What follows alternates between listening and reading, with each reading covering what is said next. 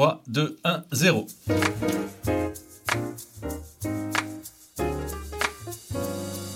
Les médias se mettent à table.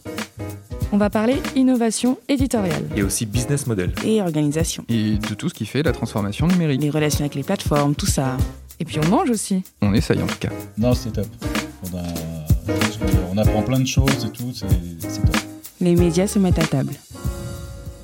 Les médias se mettent à table avec Gaël Hurliman. Bonjour et bienvenue Gaël Hurliman. Bonjour, merci. Merci à toi surtout d'avoir accepté d'être euh, l'invité de ce troisième épisode euh, du podcast, enregistré encore une fois à distance.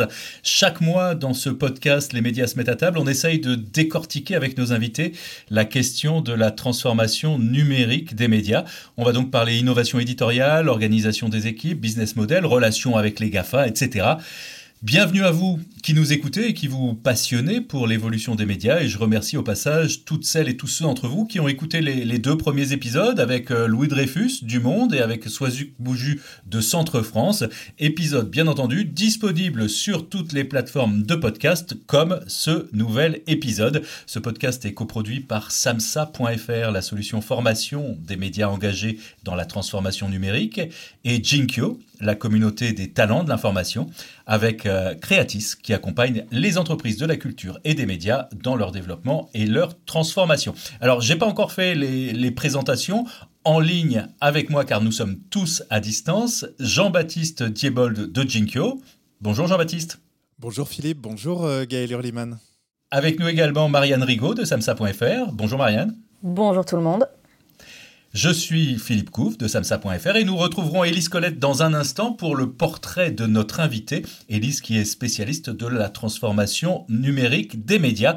À la technique, comme chaque fois, et à la réalisation de ce podcast, Sylvain Pinault. Nous allons te poser nos questions, Gaël, mais on te proposera aussi certaines questions qui nous ont été adressées via WhatsApp sous forme de notes vocales. Est-ce que tu es prêt? Tout à fait prêt. Alors on commence avec euh, l'apéro, une fois que je vous aurai dit à vous qui nous écoutez qu'il faut aller sur Apple Podcast pour nous mettre des étoiles et nous laisser un commentaire. C'est ça qui nous permet de gagner en visibilité.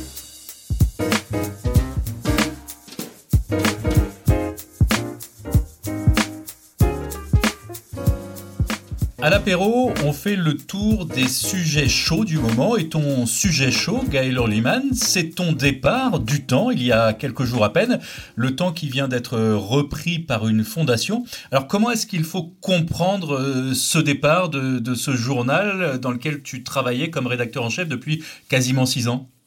Alors j'étais co-rédacteur en chef, on était deux, hein, Stéphane Benoît Godet qui partageait le poste avec moi est aussi parti. Euh, bah, c'est un aboutissement d'un cycle. Hein. Nous on avait lancé ces, discussions avec ces fondations qui ont fini par racheter le temps. Pardon. Euh, on était très contents de la de la big picture, de l'image générale, c'est-à-dire de la solution trouvée pour assurer la pérennité du titre.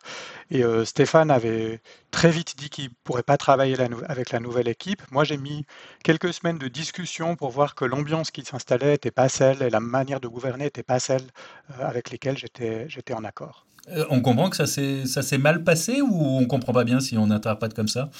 On interprète comme on veut. Ça s'est passé d'une manière où je, moi, ce qui me réjouissait, c'était de, de, faire fonctionner l'entreprise de la même manière dont on faisait fonctionner la rédaction. On tendait vers l'holacratie, c'est-à-dire euh, un système de gestion très décentralisé, avec euh, une bonne partie des décisions qui se prenaient à l'échelle des journalistes, une reconfiguration en permanence des équipes.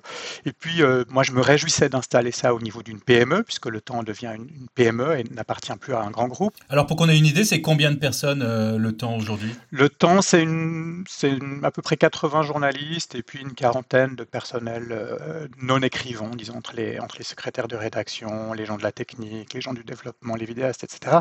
Euh, donc c'est en tout, c'est 110, 110 personnes qui partent. D'accord.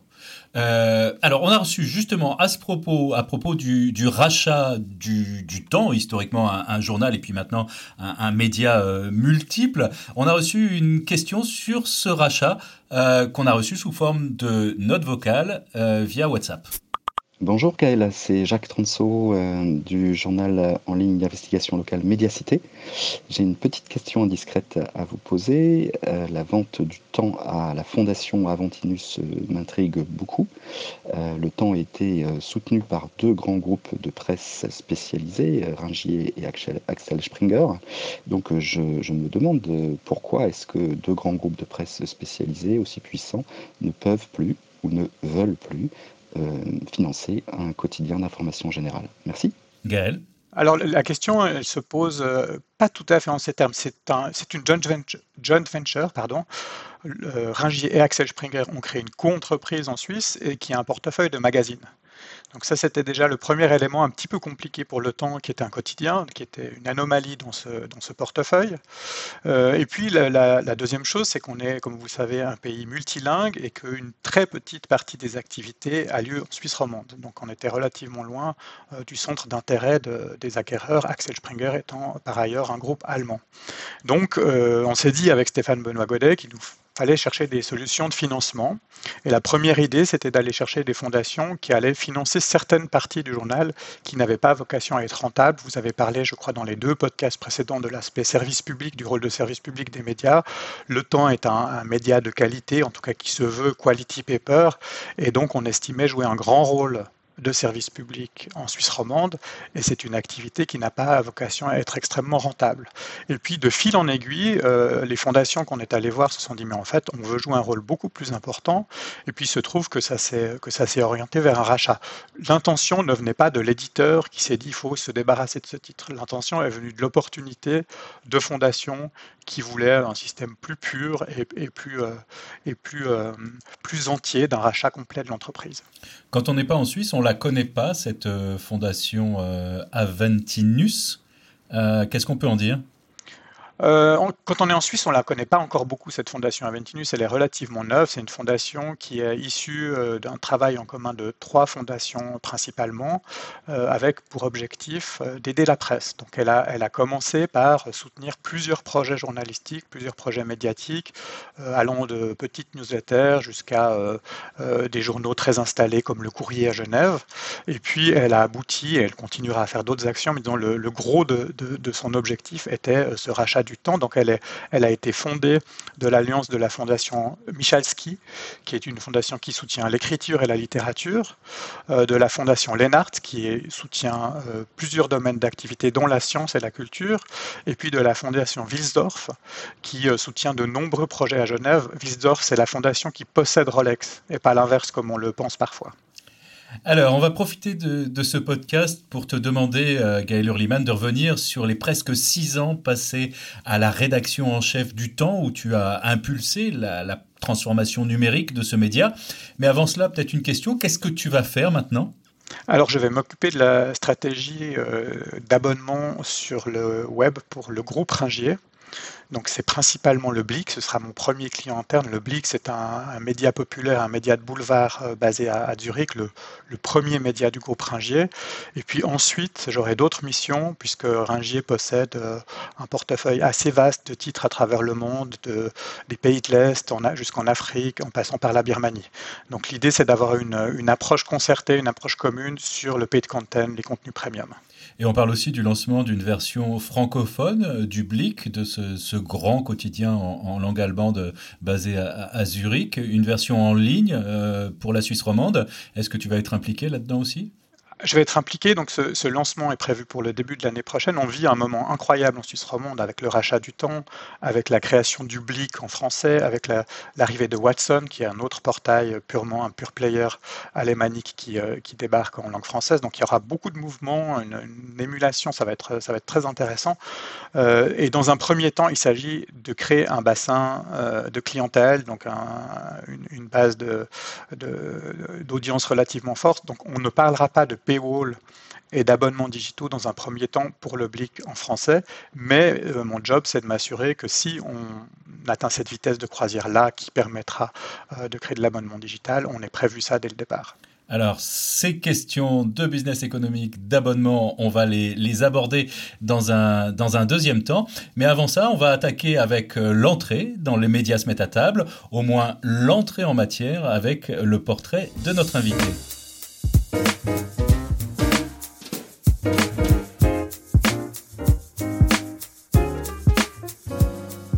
Un portrait brossé par Élise Colette. En Suisse romande, s'il y a un nom qui émerge comme une marmotte dans les alpages quand on évoque la transformation numérique des médias, c'est le vôtre, Gaël Hurliman. Parce que votre passage à la rédaction en chef du temps, ces six dernières années, correspond à une profonde mutation de ce quotidien de référence. Une mutation finalement réussie alors que la tâche n'était pas aisée. Quand vous êtes nommé, en 2015, co-rédacteur en chef chargé du numérique, l'enjeu est clair. Il faudra dépoussiérer un journal qui s'adresse à un bassin de population restreint dans un contexte concurrentiel fort. Il faudra inverser la tendance d'érosion de, sa rentabilité. Il faudra séduire le lecteur et le persuader de payer pour une information de qualité qui répondra à la même exigence sur le print que sur le web. Ça, c'est une règle à laquelle vous n'avez jamais dérogé. Car si vous êtes devenu rédacteur en chef sans passer par la case journaliste de base, vous tenez le journalisme en très haute estime et vous avez fait de l'information votre mission. Et plus précisément, de l'information sur le numérique. Alors faut-il comprendre, Élise, que Gaël Hurliman a toujours été dans le numérique? Oui, à 48 ans, vous n'êtes pas digital native et pourtant, comme vous l'écrivez sur votre profil LinkedIn, vous travaillez dans le digital depuis toujours parce que vous aimez les environnements qui changent constamment. Après des études de sciences politiques à Lausanne, vous commencez votre carrière comme webmaster du site du ministère des Affaires étrangères fédéral. Le terme fleurbon la fin des années 90, mais ceux qui assument ces fonctions à cette époque-là et qui sont devenus par la suite rédacteurs en chef se comptent sur les doigts d'une main. En 1999, vous rejoignez le temps, une première fois, comme webmaster justement. Les sept années passées à la tête d'un site internet de médias dont le navire amiral à l'époque reste le vénérable journal papier vous font acquérir la conviction qu'il faudra un jour passer à autre chose. En 2006, vous rejoignez l'audiovisuel public, toujours cette notion de mission. Chef de projet, puis chef du multimédia à la RTS, vous avez enfin les moyens et le mandat de tester de nouvelles choses. Car au cœur de votre méthode, Gaël Hurliman, au cœur de votre énergie aussi, il y a la volonté d'innover, de faire un plan sur la comète, de le tester, de l'évaluer, de réussir ou d'échouer, et de recommencer. Votre passion, ce sont les plans stratégiques, les fichiers Excel avec des objectifs facilement mesurables à la fin des lignes.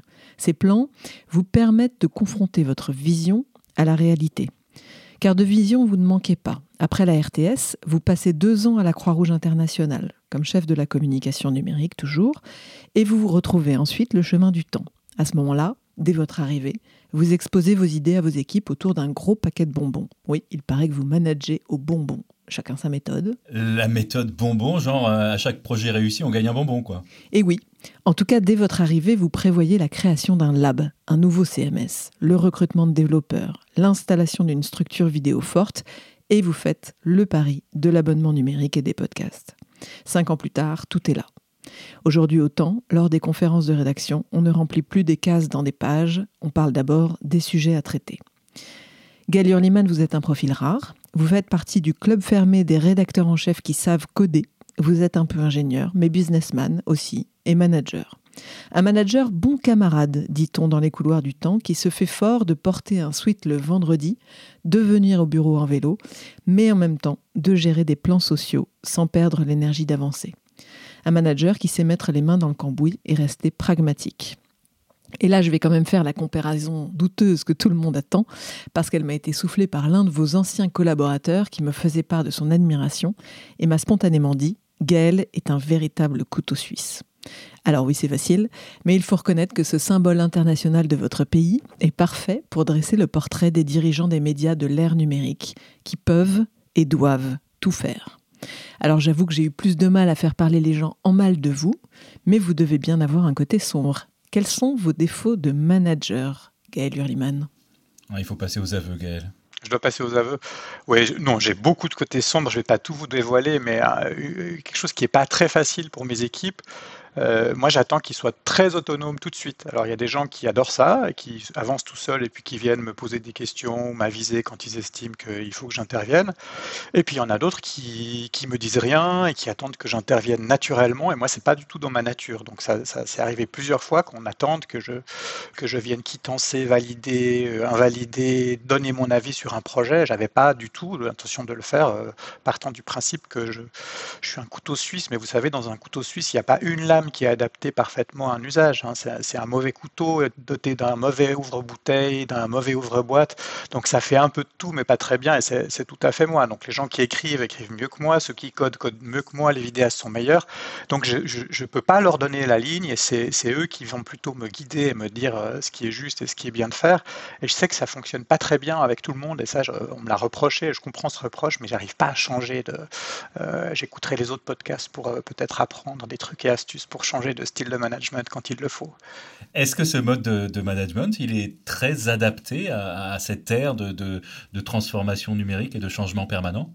Alors j'espère parce qu'en fait euh, ce mode de management il consiste à dire euh, il n'y a pas de mauvaises idées, toutes les bonnes idées ne viendront pas du chef ou des chefs et donc il consiste plutôt à faire confiance à ceux qui sont plus experts dans un domaine ou un autre et à leur donner juste un cadre, quelques règles relativement simples et faciles à comprendre qui leur disent bah voilà vous avez un terrain de jeu formidable, c'est celui du temps ou c'est celui du plic ou c'est celui de Samsa et dans ce terrain de jeu voilà moi j'ai fixé les règles mais vous êtes totalement libre de tester et au contraire vous êtes encouragé à tester des choses. Pourquoi simplement on est dans un domaine et dans, un, dans, un, dans une industrie qui va pas très bien?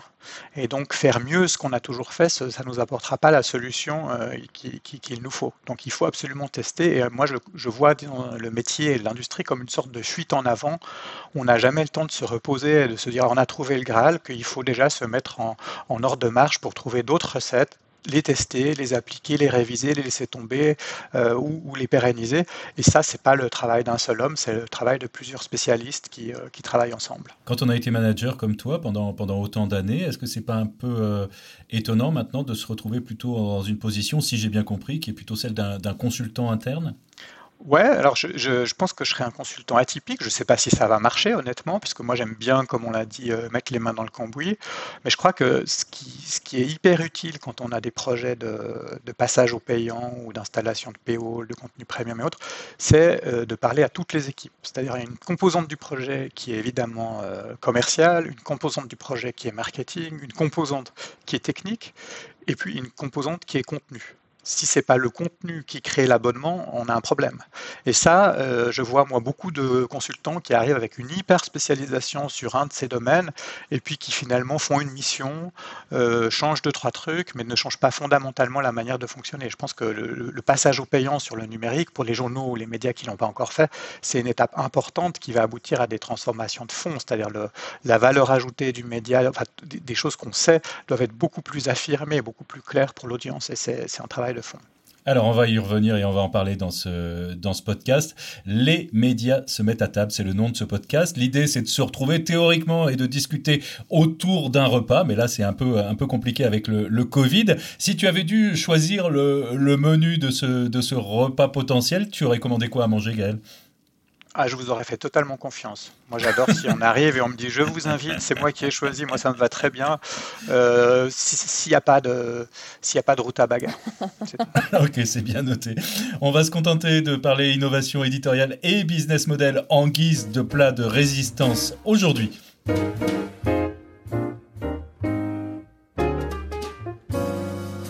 Beaucoup de questions autour de l'innovation éditoriale et de l'adaptation des médias aux évolutions des usages. Et c'est Marianne Rigaud de samsa.fr qui va t'interroger sur ces thématiques. Gaël Hurliman, on va revenir sur les innovations éditoriales que vous avez menées euh, ces cinq dernières années au temps. Vous qui avez toujours travaillé en Suisse, euh, quelles ont été vos sources d'inspiration euh, internationales pour dépoussiérer le temps? Bon, il y a, moi je trouve qu'il y a une très grande vitalité en France pas seulement dans la presse parisienne, mais aussi dans les régions. Donc, une des dernières innovations, elle vient, elle vient assez largement de ce qu'a pu faire euh, Nice Matin. De manière très peu surprenante. Et comme tout le monde, je citerai le New York Times qui a été, qui fixe un cap, disons qu'on aimerait tous, tous suivre en ayant tous beaucoup moins de moyens, beaucoup moins d'audience potentielle. Donc au final, on se rend compte que c'est absolument pas possible, mais ça donne une image de l'idéal. je trouve que les journaux espagnols ont très très très longtemps mené le bal. Alors ça, c'est l'ancien combattant qui parle, c'est celui qui était webmaster, mais on se souvient des époques où il faisait ce qu'on appellerait aujourd'hui de la data visualisation avant tout le monde, où il faisait de l'infographie, où, où, les, pour vous dire, les journaux japonais envoyaient euh, des traducteurs sur place à Madrid pour euh, que, que, El País ou El Mundo leur fassent des infographies à intégrer sur leur site. Donc je trouve que c'est... Et, on a senti revenir cette tendance-là avec le Covid, où je ne sais plus si c'est El Mundo ou El País, c'est illustré. Euh, donc c'est assez large. Moi j'aime bien les picorer à droite à gauche. Il n'y a, jamais une stratégie toute faite qui correspond aux médias dans lesquels vous êtes. Et je dis ça, alors ça paraît une lapalissade, mais en fait, j'ai vécu aussi des années où on cherchait tous la même solution, le même modèle d'affaires, les mêmes trucs et astuces éditoriaux, et puis on a un peu tous fait la même chose. En parlant de, trucs et astuces, à part la distribution bonbons, euh, comment vous avez fait pour amener euh, les journalistes à se tourner vers des formats numériques euh, nouveaux et puis surtout leur insuffler l'envie de raconter davantage des histoires? Vous avez parlé de confiance et de terrain de jeu tout à l'heure. Ça se traduit comment concrètement? Alors après les bonbons, je suis allé très vite vers les fruits bio parce que j'ai vu qu'il y avait des journalistes qui, marchaient plutôt à ça. Les bonbons chimiques, ça marche pas avec tout le monde. Non, le, la, vraie recette, je ne sais pas si de nouveau c'est une recette euh, toute faite, c'est les vrais ingrédients comme ça. Euh, c'est d'aller auprès de chaque rubrique et de chaque journaliste en lui posant la question. Et moi, j'avais euh, établi trois axes pour se dire en quoi tu penses que ton métier va changer si tu dois t'adresser d'abord à une audience numérique avant de t'adresser à une audience papier. Et la première réponse, celle qui obsédait tout le monde, c'était la question de la rapidité. Et tout le monde se disait, je vais devoir écrire, mais tout de suite. Et quand vous avez un journaliste culturel qui vous dit, ah, mais je vais, voir un film avec mon ordi portable sur les genoux, et puis je vais devoir l'envoyer, et puis tu comprends que ça ne me fait pas du tout plaisir. Là, j'amenais le deuxième axe, qui était en quoi euh, le numérique va changer ce que tu fais en termes de format, est-ce que tu vas continuer à écrire? Est-ce que tu vas écrire différemment? Est-ce que tu vas devoir te mêler d'infographie Est-ce que tu vas devoir faire de la vidéo? Euh, On ne parlait pas de podcast à l'époque, mais enfin ces, tous ces modes de narration. Et puis le troisième axe, c'était l'axe de la discussion. Une fois que le contenu est publié, est-ce que tu penses que tu vas devoir te mêler de la vie, de l'après, de la seconde vie ou du début de la vie du contenu une fois qu'il est en ligne? C'est-à-dire euh, participer aux commentaires, répondre aux internautes, être à l'écoute de suite possible au papier. Et puis très vite, bah, ça permet d'être un petit peu plus fin et un petit peu plus subtil, et puis de se dire, en fait, il y a plein de choses intéressantes à faire. Et puis évidemment que pour un journaliste de société, se dire, euh, j'aurai des bonnes idées qui viendront de mon, audience, et puis mes papiers seront des, des appels à, soumettre des idées, bah, ça leur plaisait, ça leur donnait, euh, euh, ça leur donnait une, comme ça une envie de plonger. pour des journalistes échos qui adorent, qui adorent être dans l'actu, être les premiers à sortir un chiffre ou une, une info, bah, ils disaient, oui, l'actu, ça, ça, ça me parle. Et pour d'autres rubriques, l'aspect multimédia était le plus intéressant. Et j'ai eu beaucoup de gens qui avaient envie de se frotter à la vidéo, par exemple. Vous avez demandé aussi aux journalistes de se poser une question euh, fondamentale, qui est la suivante. À quoi peut servir mon article? Euh, Comment ça a été vécu et, qu'est-ce que ça a changé dans la rédaction de se poser cette question? Alors en fait, cette manière d'approcher la création de contenu, elle venait de deux extrêmes euh, vers lesquels je ne voulais pas aller. L'extrême du rédacteur en chef à pipe euh, au bout de la table, omniscient, qui dit c'est un bon papier, il faut le faire, c'est un mauvais papier, il faut pas le faire, juste sur la base de son, de son instinct journalistique. Moi, j'ai vécu ça, j'ai trouvé ça exécrable, surtout qu'il faut tester aussi au-delà de son instinct et de ses envies premières. Et puis l'autre extrême, qui était euh, celui des, des purs managers, tableau Excel, dashboard, outils euh, de mesure d'audience, qui disaient si ça fait des pages vues, c'est bon, si ça fait pas de pages vues, à la poubelle. Et en fait, c'est assez évident de se dire que dans une production, le temps c'est à peu près 40 articles par jour, euh, bah, il y a plusieurs types de contenus. Il y en a qui sont là effectivement pour attirer euh, beaucoup d'audience. Il y en a qui sont là euh, pour attirer une petite audience, mais de gens qui sont vos abonnés ou qui vont le devenir. Il y en a qui sont là pour, pour votre image, pour gagner des prix journalistiques, pour vous installer sur la scène, etc. Et puis l'idée, c'était justement d'admettre cette complexité, de la rendre relativement simple euh, à, comprendre pour l'entier de la rédaction et puis l'entier des autres personnels, puisque évidemment, euh, ce troisième axe qui est celui de la vie de l'article fait intervenir plein de gens. Une fois que vous avez vous avez écrit ou vous avez fait votre vidéo, vous ne pouvez pas l'envoyer au service de mise en page et puis c'est plus votre job. Quoi. Donc c'était aussi d'intégrer euh, l'entier de la chaîne de production pour se dire en fonction de l'objectif, bah, il y a d'autres spécialistes qui vont intervenir. Euh, les gens des réseaux sociaux, les gens du SEO, de, l'optimisation pour les moteurs de recherche, euh, pourquoi pas les gens du print ou les gens du web selon le type d'article que vous, que vous mettez en place. la mesure d'audience et de performance va être différente. Donc il y a beaucoup de gens qui doivent comprendre quelle était l'intention initiale pour mesurer euh, sur le bon axe, la, performance, la pertinence de votre article, tout n'étant pas mesurable par des moyens électroniques. Quand vous dites c'est bon pour l'image, c'est un peu au doigt mouillé. C'est est-ce qu'il y a eu des revues de presse à votre propos? C'est pas mesurable par un outil. C'est et c'est hyper important dans le paysage. Donc l'idée c'était d'admettre cette complexité, de la simplifier un petit peu pour être clair. L'idée euh, cachée c'était de se dire en fait il y a des articles qui ne rentrent dans aucune catégorie. Est-ce qu'il faut continuer à les faire? Et là on n'est pas aussi radicaux que, des journaux anglais comme le Times qui eux ont carrément dit bah voilà si ça répond pas à trois quatre critères c'est niet. Euh, votre article il sera pas il sera jamais commandé. Et euh, je pense que ça a été assez bien perçu dans la rédaction. Pour être honnête, c'est pas fait de manière très systématique à tous les briefings, par tous les rédacteurs en chef et adjoints qui mènent ces briefings, euh, et chacun a une marge d'appréciation sur, sur sa propre production. Dans votre portrait euh, fait par Elise Colette tout à l'heure, euh, on, apprenait que vous faites beaucoup de tableaux Excel. Est-ce que ça vous, ça vous a permis de, de résoudre l'équation qui reste toujours très délicate entre d'un côté assurer une production quotidienne de contenu en mode flux, et puis de l'autre, euh, consacrer de, l'énergie, du temps à des contenus euh, qualitatifs qui, demandent forcément euh, plus de temps de production. Alors je dirais que c'est justement pas les tableaux Excel qui, qui m'aideraient pour ça, parce que si je regardais que les tableaux Excel, je ferais probablement que du flux, qui est des contenus euh, à faible coût et à fort euh, volume de pages vues. Et l'essentiel, c'est justement ce mix. Donc il y a un peu d'instinct, il y a un peu de tableau Excel. Aussi, depuis, je pense que, que, la personne vous a informé, on a, une, on a un spécialiste qui est arrivé. Et donc j'étais très fort en tableau Excel, mais j'ai été dépassé par notre spécialiste en analyse de données qui fait ça et qui peut mesurer beaucoup plus finement que, ce que je ne savais le, faire. non, cette équation-là, c'est un combat permanent. La transformation digitale, c'est pas quelque chose, c'est pas un aboutissement c'est un, chemin sur lequel on est, on est en perpétuelle transformation et on est en perpétuelle recherche de cet équilibre qui dépend aussi totalement du modèle économique, de la période dans laquelle vous êtes. Si, en période de Covid, on ne suivait pas l'actualité euh, avec un fil, un fil en continu sur le Covid, on aurait tout faux. Mais ce n'est pas dans la nature du temps et d'un journal et d'un média à valeur ajoutée. Donc vous êtes tout le temps en train de rééquilibrer votre production euh, au regard de bah, la marche du monde, au regard des attentes de votre public, des forces en présence. Hein. Une petite rédaction de 80 personnes, on ne peut pas tout faire. Moi, j'adorerais avoir la possibilité de faire tout très bien, mais on doit faire des choix relativement radicaux. Donc non, l'équilibre est toujours instable entre euh, la news, euh, les contenus à forte valeur ajoutée. Je pense qu'on a tiré euh, très très loin les contenus à forte valeur ajoutée. C'est probablement ça qui, qui nous a valu un relativement bon succès en termes d'abonnement numérique. À propos de contenu à forte valeur ajoutée, est-ce qu'on peut revenir sur le fameux projet Zombie euh, développé euh, par le temps? Est-ce que déjà vous pouvez nous rappeler en quoi ça consistait?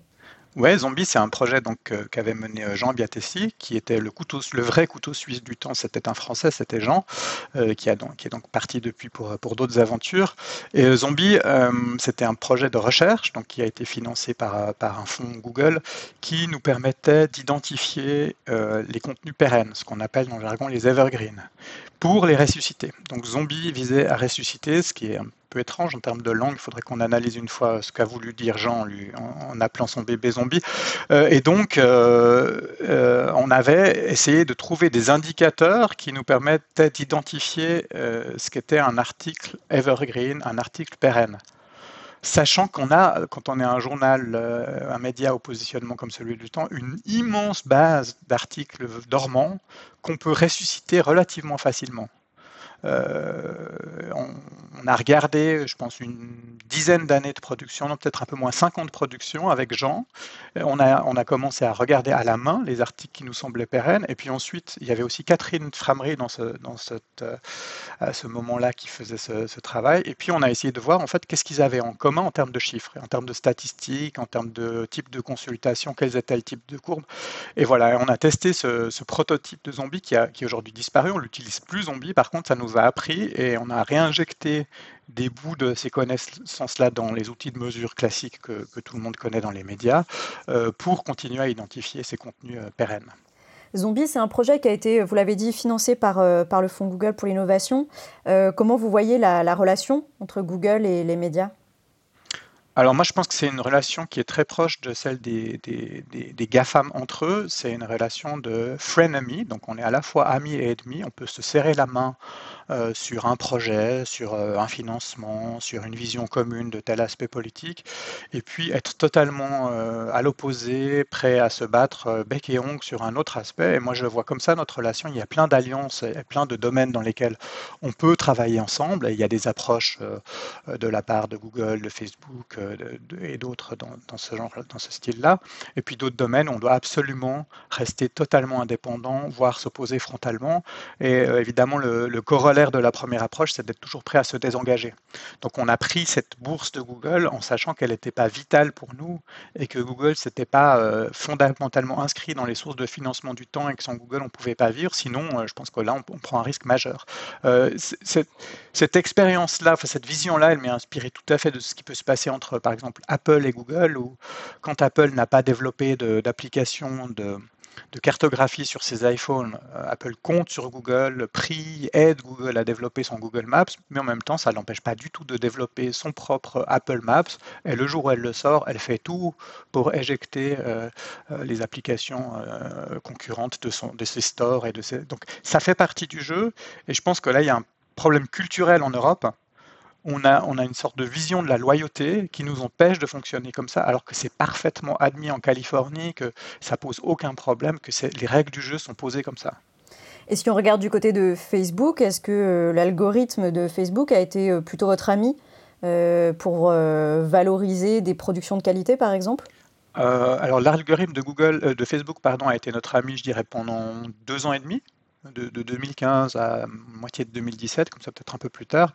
Euh, depuis, ça s'est fortement dégradé, donc c'est plus une source de trafic important, c'est plus une source de trafic qui euh, va rester et se transformer en abonnés. J'étais très intéressé en écoutant Louis Dreyfus qui disait qu'avec l'aide de Facebook, ils avaient pu identifier des vrais apporteurs d'affaires, c'est-à-dire des, contenus qui permettaient aux gens, qui permettaient ensuite d'engranger de, de l'abonnement. C'est pas du tout le cas chez nous. C'était dans le premier épisode de ce, de ce podcast, oui. Tout à fait. C'est pas du tout le cas ou c'est pas très fortement le cas autant. Donc je dirais non, Facebook c'est pas franchement, c'est plus intéressant pour quelque chose d'autre. Facebook est fait pour être discuté, c'est un lieu d'échange et moi je préfère l'exploiter comme ça, un lieu d'échange avec nos abonnés qui nous a permis de commencer euh, à aborder nos abonnés ou nos lecteurs euh, d'une manière beaucoup plus plate, beaucoup plus euh, horizontale, beaucoup moins verticale. On n'est pas l'émetteur, il y a des consommateurs. On est là pour participer à la discussion, ce fameux troisième axe de, de la vie numérique des articles. On a d'abord utilisé Facebook pour discuter euh, avec, euh, avec les fans du temps. Ça a relativement bien marché et puis peu à peu on se désengage. Moi j'ai pas envie de dépendre de Facebook, donc on a développé très tardivement, mais aussi avec un, concept je pense relativement clair, les commentaires sur notre site. Chez nous, c'est quelque chose de nouveau parce qu'on voulait le faire que quand c'était mature et quand on était prêt à participer activement à la discussion plutôt que d'avoir un déversoir. Donc non, Facebook euh, de moins en moins. J'ai une dernière question pour euh, finir euh, ce, bout de plat de résistance, ce premier bout de plat de résistance sur les innovations. Côté podcast, le, le, temps a lancé très tôt une production qui détonnait dans le paysage médiatique, qui s'appelait Brise Glace. Euh, alors que tous les médias se sont plutôt positionnés euh, sur des podcasts d'actualité.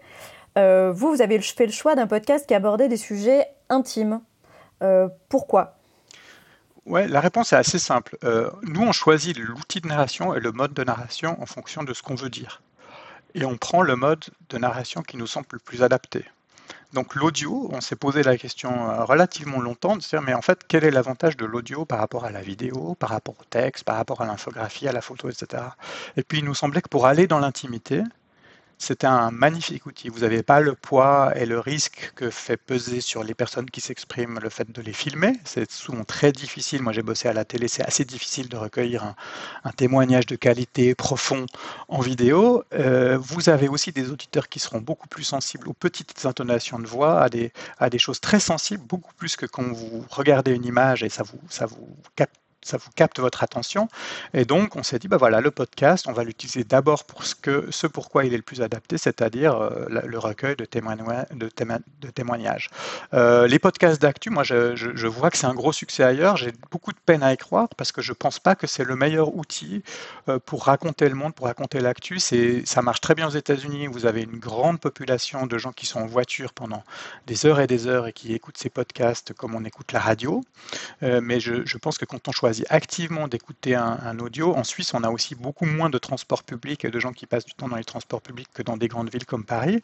Donc je, suis très curieux, j'aurais pas fait ce pari-là et surtout je vois moins ça dans, un, dans la galaxie d'outils comme, euh, comme un outil plus différent ou radicalement, assez radicalement différent de l'écrit pour Concilence. Et puis il faut se souvenir qu'aux États-Unis, la, radio est d'assez piètre qualité euh, globalement sur tout ce qui est euh, tout ce qui est news à quelques quelques exceptions. La réalisation éditoriale dont tu es le plus fier sur euh, ces 5-6 ans passés à la tête du temps? Alors je pense que l'installation des podcasts, mais encore une fois, moi je ne suis pas pour grand-chose, c'est une super grande réussite. Euh, je pense que c'était vraiment l'exemple type de notre modèle de lab, hein, euh, où, on y allait vraiment en mode très exploratoire, et puis ça s'est transformé en, un succès, en un truc qui fait partie de l'ADN du temps, qui est reconnu comme tel, donc je suis très content, et je suis plus je suis plus heureux d'avoir installé un mode qui permet à des, nouvelles narrations, à des nouvelles idées d'émerger, que d'une idée ou l'autre. Je pense qu'aussi on a été très rapide et très tôt sur les vidéos explicatives, qui, euh, dans le positionnement du titre, qui est un positionnement de qualité, euh, sont tout à fait pertinentes. Donc, euh, faire de l'infographie animée avec de la voix off, faire parfois de la 3D, faire des choses relativement complexes et coûteuses mais ça rejoint la question sur son zombie, mais avec une durée de vie très longue. C'est-à-dire quand vous expliquez euh, comment on fractionne euh, euh, les sols pour créer, pour, pour en tirer du gaz, ben c'est un truc que vous pouvez ressortir plusieurs fois dans l'année, voire sur plusieurs années. Ça, j'en suis très fier aussi, mais, mais tout ça n'est arrivé que parce qu'on a installé avec Stéphane Benoît-Godet, avec le reste de l'équipe, un fonctionnement qui permet aux gens qui ont ce genre d'idées de, de les tester, de les exprimer. Gaël Hurliman, après avoir passé en revue les innovations éditoriales, on va se pencher sur les questions de business model avec euh, Jean-Baptiste Diebold de Jinkyo.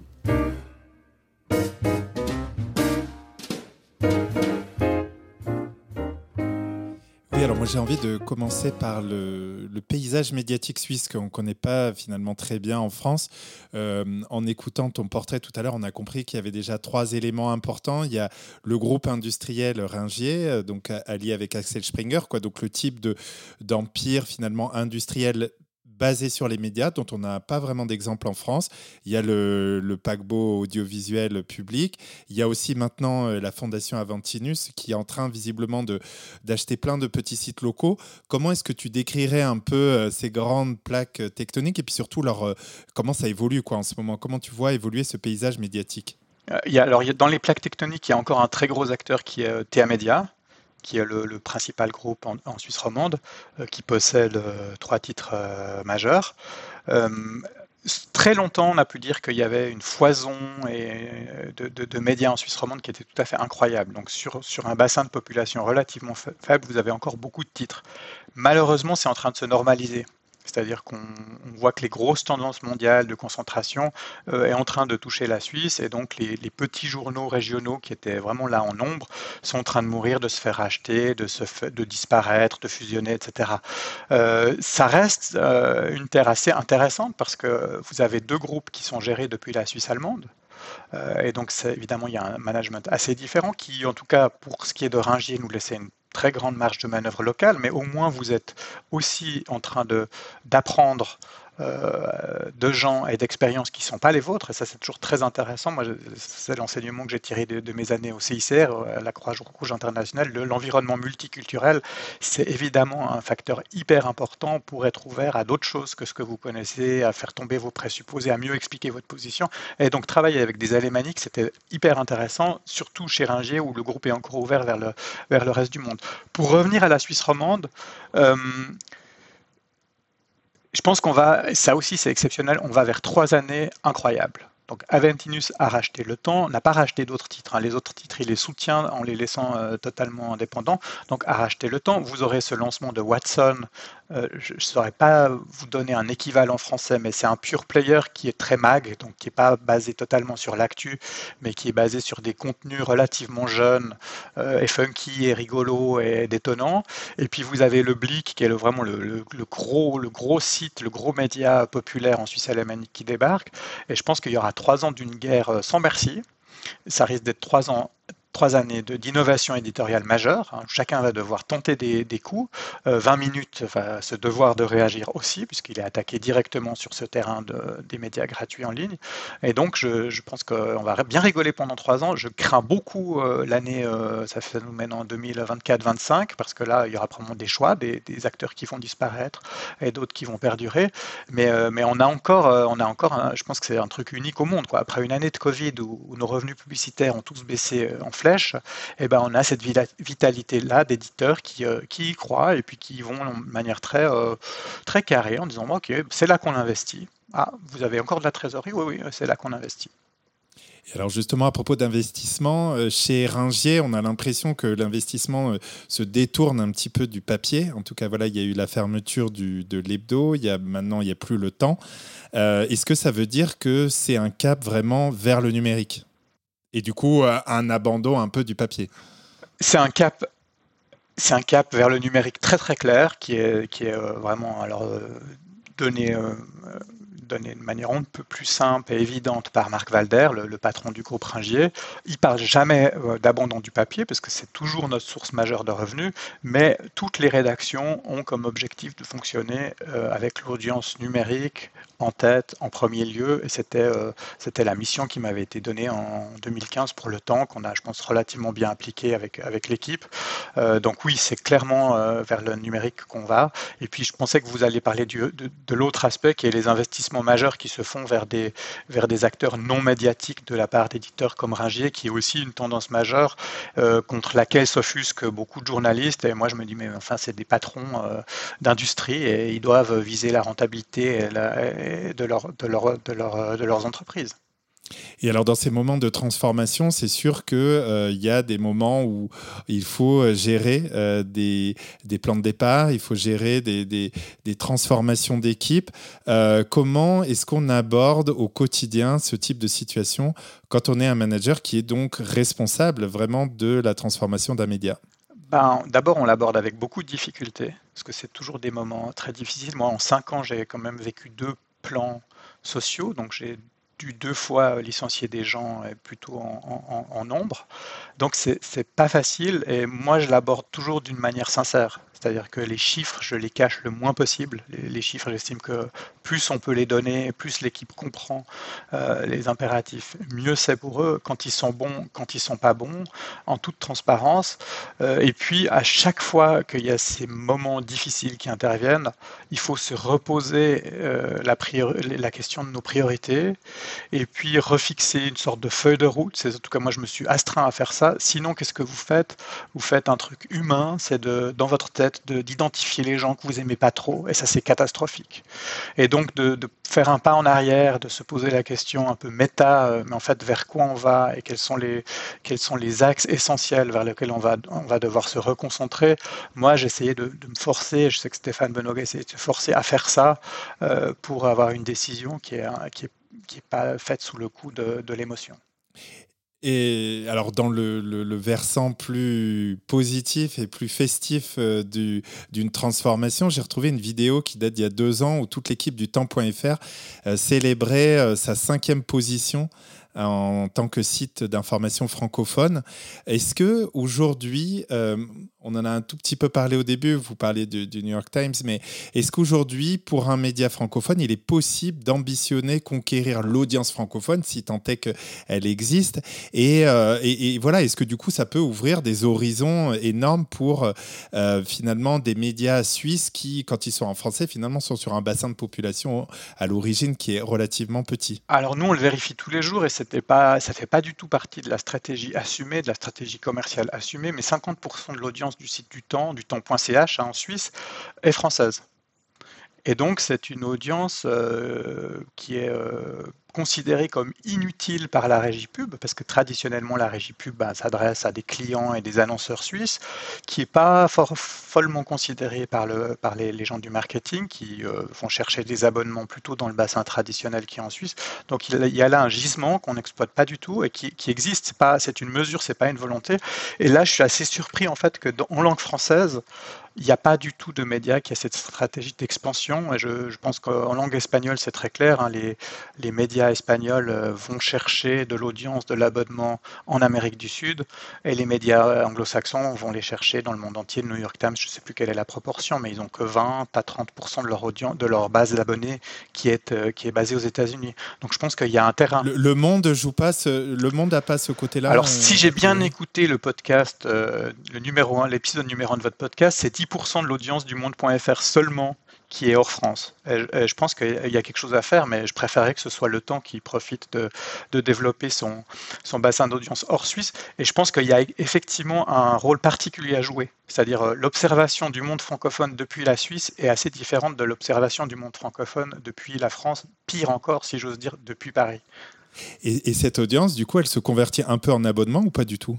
Alors justement, c'est une audience qui n'est pas travaillée, donc elle ne se traduit pas en abonnement, pas encore. Je pense que ça pourrait faire partie d'une stratégie de, tenter de le faire. C'est une audience à laquelle évidemment il ne faut pas afficher des prix en francs suisses et euh, basé sur un niveau de vie et des revenus moyens suisses, c'est peine perdue. Euh, c'est une audience avec, pour laquelle il faut peut-être créer des contenus euh, et des newsletters particulières. On a créé dans ce sens-là une première newsletter pour la France avec Richard Verly, qui est notre correspondant à Paris, qui a une notoriété euh, relativement importante. Euh, donc oui, il y, a, quelque chose à faire. Pour l'instant, c'est très peu, très peu exploité. C'est 50% de l'audience, si je me place du point de vue commercial, qui ne sert à rien.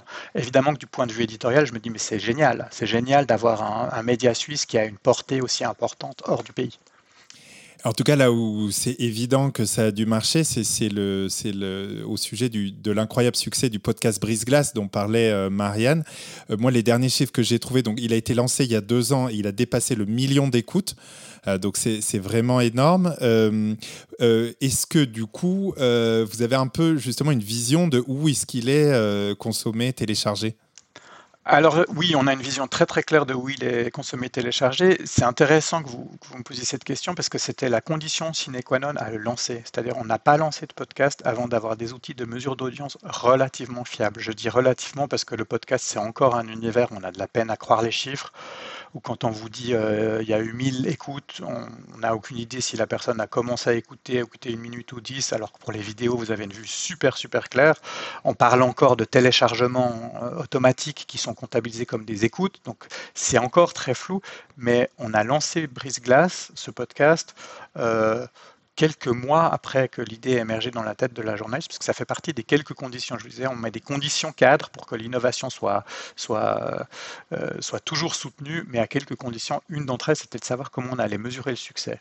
Euh, donc, euh, Brise Glace se, se, positionne assez bien avec des surprises. Donc, effectivement, beaucoup d'écoute en France ce qui est, selon qui, à qui je dis ça, perçu comme un truc super positif ou super négatif, euh, avec beaucoup d'écoute via le web, donc des gens qui ne sont pas des clients de podcast euh, qui connaissent les outils, donc qui ont un lecteur de podcast qui passe via iTunes, via Spotify ou via des lecteurs tiers, mais qui vont sur le site du temps et puis qui cliquent sur le petit player.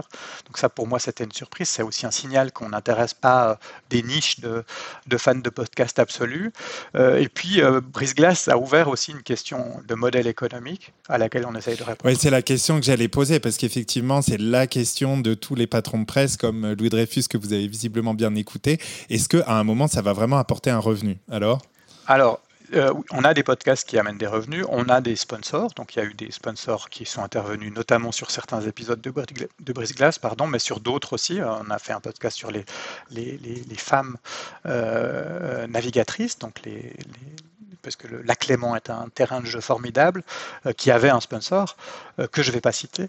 Donc euh, oui, il y, a une question de modèle économique, mais là aussi, je répondrai que le plus important pour nous, et le podcast, il joue vraiment dans ce rôle-là d'aller chercher de nouvelles audiences.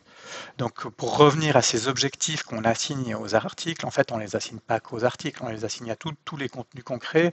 Et le podcast c'est vraiment un des contenus qui nous euh, apporte des nouveaux euh, auditeurs qui se transforment en lecteurs, qui se transformeront, on espère un jour, ou qui se transforment déjà en abonnés. C'est très dur de mesurer ce chemin-là, mais l'aspect notoriété est, hyper important. Donc, si vous voulez, euh, de nouveau, si je parle comme un manager pur, une partie de votre production éditoriale devrait être prise en charge par votre budget marketing. Ça c'est un tabou absolu. Mais en réalité, euh, bien sûr que c'est le contenu qui est le, premier moyen de vous faire connaître et qui est le premier moyen d'aller chercher des, nouveaux clients. Et ça, le podcast, on, est, moi je suis persuadé, sans avoir de chiffres, que c'est un des outils majeurs.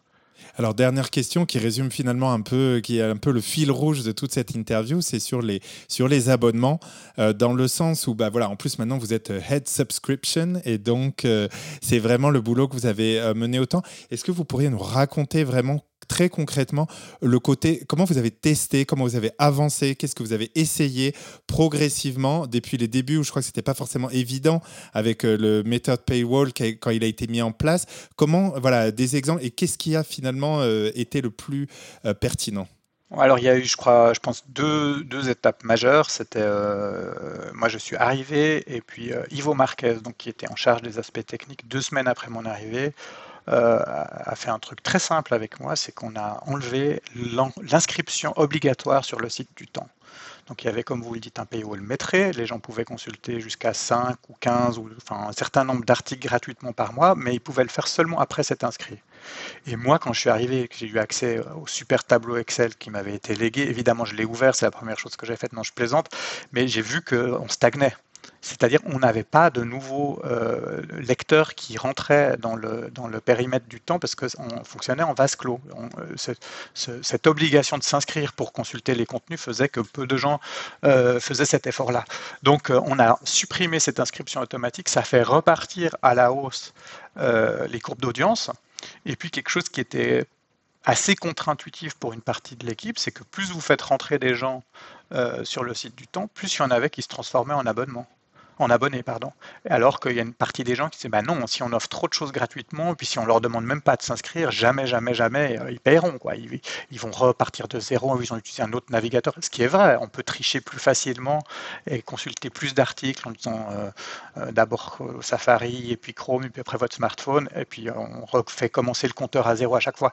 Mais c'est largement contrebalancé par le fait que oui, ça fait rentrer plus de monde. Donc c'est là qu'on a vu commencer à augmenter, à monter pardon, la courbe de, des abonnés numériques. Et puis deuxième cap majeur, cette fois c'est Thomas Delécha qui, qui, qui, était mon adjoint à la, à la Factory, donc c'est une entité de gens spécialisés dans le digital, c'est le passage d'un paywall maîtrisé où la stratégie du paywall, bah, c'est l'outil qui la gère, c'est l'algorithme, si vous voulez, où l'algorithme est très simple, c'est un X article gratuit et ensuite euh, on montre le paywall, à une stratégie qui est maîtrisée par la rédaction avec un, un, paywall freemium. Donc euh, un certain nombre d'articles sont cochés comme étant gratuits ou payants chaque mois par l'équipe qui produit les contenus. C'est ce qu'on fait euh, tous les matins en séance de rédaction. Et ça, ça a été le deuxième cap. Après, je crois qu'il faut aussi être très modeste on était juste bien positionné et le temps reste très bien positionné dans une époque où le passage au payant est admis comme quelque chose de normal. Et on est aidé là par, euh, par d'autres univers, par d'autres industries, par Spotify, par iTunes, l'ancêtre euh, il y a bien longtemps, euh, par Netflix, etc. Et c'est plus choquant de dire on veut faire payer. Moi, quand je suis arrivé au temps, il y a des gens qui m'ont dit Ah ben enfin, Gaël, tu vas mettre fin à leur stratégie idiote de paywall. Et au contraire, je suis arrivé exactement au moment où cette stratégie là était perçue comme, comme normale, mais ça ne veut pas dire de ne pas prendre en compte le fait que vous avez des articles qui sont euh, des articles qui doivent être gratuits par le rôle civique que vous voulez leur faire jouer, mais aussi parce que par leur rôle marketing de produits d'appel, ou encore par le rôle exploratoire où vous allez tester des choses sur des audiences que vous que vous n'avez pas encore euh, euh, que vous n'avez pas encore acquises.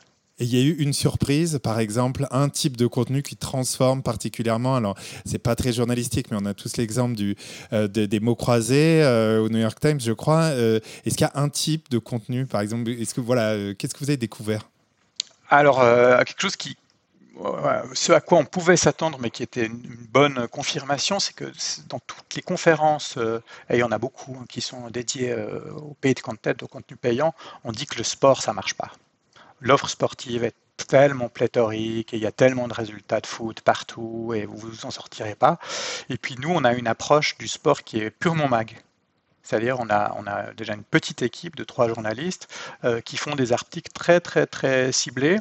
Et puis là-dedans, on a, on a une niche. Et cette niche, il se trouve qu'elle parle exactement à l'audience type du temps, c'est-à-dire des gens euh, qui ont plutôt un haut niveau d'éducation, qui ne sont, qui sont pas les plus jeunes de nos lecteurs, c'est les, les sports d'endurance. Et une de nos journalistes est spécialisée en montagne, en randonnée, en vélo. Et ces contenus à elle, qui sont très quali, qui ne sont pas des articles écrits en une demi-journée sur un coin de table, sont des contenus euh, qui transforment en plus d'être excellents. Et ça, c'est des bonnes surprises. C'est-à-dire, vous savez que, euh, ben oui, en fait, on n'avait pas vraiment, c'est arrivé euh, par accident, en fait. Hein. C'est parce que cette journaliste était là qu'on a fait ces contenus. Ça n'a pas été une stratégie mise en place dès le début. Et je pense que c'est encore maintenant quelque chose qu'on pourrait exploiter mieux. il y a toute une catégorie de sport qui échappe aux résultats et qui pourtant passionne une audience relativement prête à payer. Et ça en fait partie. Pour euh, refermer ce chapitre, question simple, question chiffre. Euh, combien d'abonnés numériques aujourd'hui autant et quelle part des revenus ça représente? Alors ça, c'est un des, des, défauts de travailler pour un grand groupe. Je ne peux pas donner de chiffres absolus. On peut donner des fourchettes? Droit, voilà, je peux donner des fourchettes. On a maintenant, on approche du 50-50, donc on a à peu près 40% des abonnés qui sont des abonnés purement numériques. Et puis dans les abonnés papier, il y en a 26% qui utilisent régulièrement, c'est-à-dire plus de deux fois par mois, euh, leur accès digital. Donc si je mets ça bout à bout, on, est, en train d'atteindre le point de bascule, euh, avec un, une durée moyenne de l'abonnement numérique qui s'approche de six mois.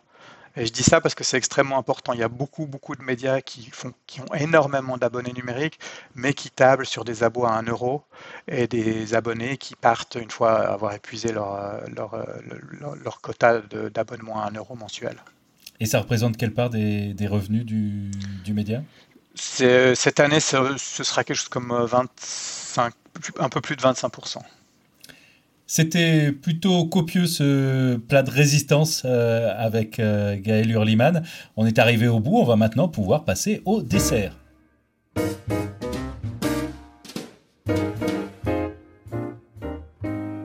Le dessert, c'est le moment des questions que les auditeurs et auditrices, c'est-à-dire vous qui nous écoutez, peuvent nous envoyer sur WhatsApp. C'est facile, il suffit d'attendre de connaître le nom de notre prochain invité en suivant nos réseaux sociaux ou en s'abonnant à notre liste de diffusion et ensuite vous nous envoyez une note vocale sur WhatsApp. On écoute la première question que nous avons reçue. Bonjour, ici Marie-Catherine Beut, rédactrice en chef adjointe à l'opinion en charge du numérique. J'aimerais que Gaël nous dise un peu ce qu'il a appris sur le temps de l'innovation. Quand aller vite et comment? Faut-il céder aux effets de mode ou pas? Comment concilier le travail de fourmi qu'implique la transformation digitale avec les impératifs business? Merci beaucoup. La question du rythme de l'innovation, Gaël Hurliman. Il faut toujours aller vite, il faut toujours aller vite sans certitude et à une seule condition, être fidèle à sa ligne éditoriale et à ce qu'on veut faire de son média. Autrement dit, euh, pour vous donner un exemple concret, euh, TikTok. TikTok, c'est la mode. Hein. Je crois que si on devait dire quelle est la tendance de l'année, chaque année on cherche la tendance, ce serait TikTok. Euh, la question qui s'est posée chez nous, c'est de se dire qu'est-ce qu'on peut faire sur TikTok qui soit fidèle au temps qui soit fidèle à la ligne éditoriale, à cette promesse d'approfondissement euh, du temps. Et c'est pour cette raison-là, par exemple, parce qu'on n'a pas trouvé la, solution, qu'on n'est jamais allé sur Snapchat. Et on, tente des choses aujourd'hui sur TikTok qui vont dans ce sens-là. On veut les tester très vite, sans certitude, et attendre les retours de l'audience plutôt que de se faire euh, un million d'études et, autant de tableaux, Excel. Deuxième question reçue sur WhatsApp, toujours sous forme de note vocale. Bonjour Gaël et bonjour à toute l'équipe euh, du podcast Les médias se mettent à table. Je suis Damien Allemand, je suis directeur des contenus et des produits digitaux du groupe Nice Matin. Euh, je suis très sensible à la problématique de l'engagement des lecteurs sur euh, le numérique. J'avais beaucoup aimé l'initiative du temps qui était la rubrique Hyperlien. Je voulais savoir si tu pouvais nous donner un bilan, savoir si ça continue encore et, et, si tu avais quelques indicateurs à à nous donner sur cette initiative. Merci beaucoup. Alors Hyperlien, donc c'est une rubrique, c'est une équipe de journalistes qui sont chargés de créer des contenus et des initiatives pour, euh, pour lier euh, la rédaction et les lecteurs. Il faut savoir qu'on accueille dans la rédaction du temps, enfin on accueille avant le Covid, plus de 3000 personnes par année. C'est une rédaction très ouverte, ça fait partie de l'ADN et pour moi ça fait partie vraiment de la stratégie de dire euh, oui on est un média d'explication et d'approfondissement, mais non ça ne veut pas dire qu'on est hautain sur notre piédestal et que vous avez qu'à consommer ce qu'on fait. Et donc on anime beaucoup de discussions à distance, on anime, euh, on a énormément d'initiatives on implique les lecteurs. Hyperlien marche très bien dans ce sens. On l'a mis un peu en pause euh, pour les priorités liées au Covid, c'est-à-dire qu'il n'y a pas d'article estampillé Hyperlien, mais l'équipe d'Hyperlien contribue euh, à d'autres initiatives. Je vous en donne un seul exemple parce que c'est vraiment le, dernier exemple qui a été très très très payant, pas en termes de revenus ou en termes marketing, mais vraiment en termes éditoriaux. On a eu une grosse initiative qui consistait à prendre en charge et soutenir une quinzaine de lecteurs dans leurs requêtes en données collectées euh, par différents sites Internet. Pour ça, on s'est associé à un expert on a mandaté euh, notre data journaliste Paul Ranga, on a un journaliste qui s'est occupé de ça à plein temps pendant plusieurs semaines, Florian Delafoy, et ça a donné lieu à un long read, donc un, des articles les plus qualitatifs pardon, qu'on peut faire, c'est plus de 40 000 signes, donc l'équivalent de plusieurs pages de journal papier, euh, des infographies, des data, etc.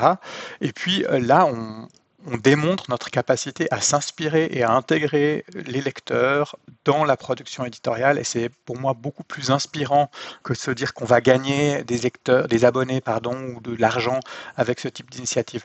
Je pense que pour la question de la confiance qui est qui est encore plus sur le devant de la scène après une année de Covid qu'avant, c'est essentiel de jouer cette carte de la transparence, c'est essentiel d'intégrer les voix discordantes qui viennent de vos lecteurs. C'est essentiel de s'inspirer des questions qui vous arrivent. Et non, je ne pense pas que c'est quelque chose qu'il faut abandonner. Je ne sais pas du tout ce qu'en fera la nouvelle équipe. C'est pas, ça ne fait pas partie des discussions que j'ai eues euh, avec eux. Troisième question euh, reçue, toujours sous forme de note vocale sur WhatsApp. Bonjour, je suis Éric Lebras, journaliste et formateur, essentiellement en Afrique. J'ai été très intrigué par le lancement du Temps Afrique cette année. D'abord parce que ce contenu de qualité est gratuit. Il n'y a même pas de tentative de monétisation spécifique. Ma question, c'est donc pourquoi visez-vous l'Afrique? Est-ce parce que la Suisse n'a pas de passé colonial et ne craint donc pas le French bashing assez fréquent envers les médias français? Et question subsidiaire, est-ce que ça sera toujours gratuit? À toi, Gaël. Alors pourquoi le temps Afrique? Le temps Afrique, c'est de nouveau une tentative, hein, c'est pas quelque chose d'installé euh, encore dans le paysage. Euh, sur la question de la monétisation, oui, c'est gratuit parce qu'on est en train de chercher à conquérir une nouvelle audience. Et puis oui, euh, on n'a pas de passé colonial. Et oui, je pense que c'est un argument extrêmement important dans la tentative de créer ce type de pont avec l'autre continent. D'autant plus que Genève est un lieu d'échange avec l'Afrique très très très très important, non seulement parce qu'il y a une foule de décisions qui concernent l'Afrique qui sont prises en Suisse romande, à Genève, mais aussi parce qu'on voit passer de nombreux journalistes, experts africains euh, chez nous. Et en voyant et des chefs d'État africains aussi. Et les chefs d'État qui comptent parmi nos lecteurs. Et donc euh, on s'est dit, mais comment ça se fait que des journaux belges et français aient développé leur section Afrique et que personne ait eu cette idée en Suisse. Donc on y arrive, on y allait peut-être un petit peu tardivement, mais on pense avec des sérieux arguments. Alors euh, bah, la question subséquente du modèle économique, moi, j'ai pas l'impression que c'est une audience qu'on monétisera directement, c'est-à-dire en lui demandant de s'abonner, mais je pense qu'on peut tout à fait trouver des soutiens pour, euh, pour faire entendre une voix suisse sur les questions euh, liées à l'Afrique, à sa gouvernance, à son développement. Et c'est ce que mes collègues sont en train de faire, c'est chercher nos sponsors, nos soutiens pour cette, euh, cette initiative. On arrive bientôt à la fin de cet épisode de Les médias se mettent à table. Tu prendras bien un petit café virtuel, Gaël Oh, volontiers.